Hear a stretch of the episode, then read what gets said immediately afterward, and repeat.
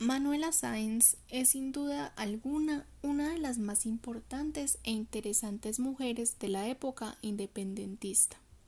Fue excluida de la historia del siglo XIX y a lo largo del siglo XX la mayoría de los historiadores resaltaron fundamentalmente su belleza, su inteligencia y su generosidad en el amor.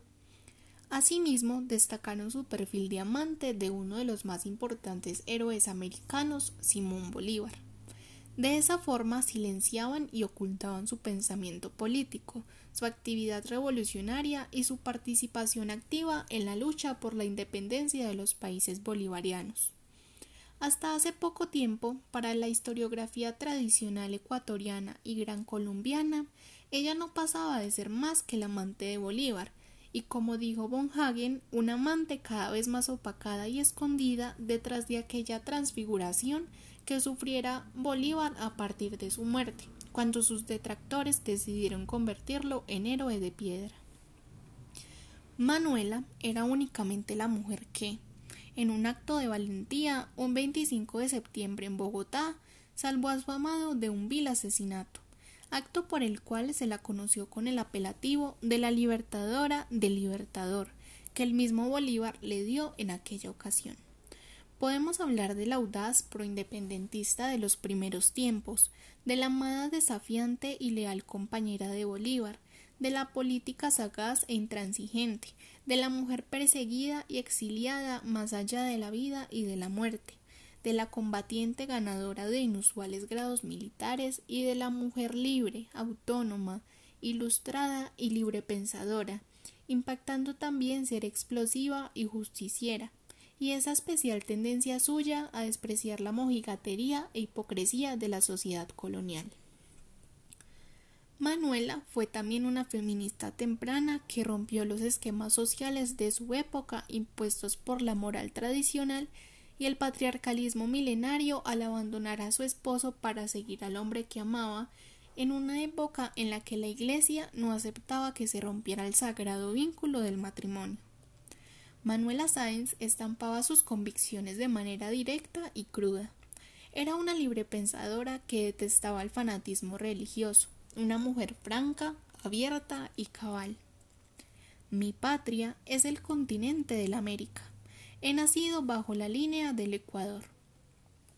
La anterior frase de Manuela, plasmada en una de sus cartas políticas, revela la síntesis de su pensamiento americanista similar al del Libertador y que constituía todo un horizonte de proyectos políticos unitarios de los países hispanoamericanos. Ella ha ido creciendo ante los ojos de América y del mundo. De la manera más extraña e impredecible, así como era ella, algunos de sus papeles han aparecido y esperemos que sigan apareciendo documentos que permitirán iluminar un poco más los claroscuros de aquella generosa vida dedicada a la causa más noble de su época. De las buenas biografías de Manuela, pero sobre todo de sus diarios, rescatamos la última arista de su personalidad y quizá la más revolucionaria. Fue una internacionalista.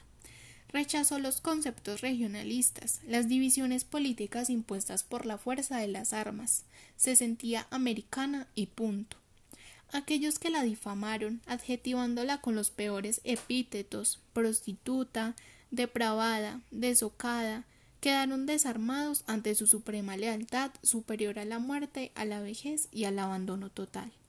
Los viles detractores que la condujeron al exilio y a la muerte no sospecharon jamás que ella habría de sobrevivir al ostracismo y al silenciamiento como una loca estrella.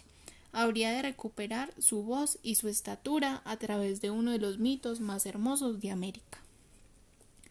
En las últimas décadas, la explosión de diferentes movimientos sociales que reclamaban el derecho a su propia identidad en especial el de las mujeres, generaron transformaciones importantes en la sociedad y en las ciencias sociales, en particular en la historiografía, que empezó a plantearse una visión mucho más totalizadora y equitativa, e incorpora a las mujeres como elementos fundamentales y necesarios del escenario y quehacer histórico.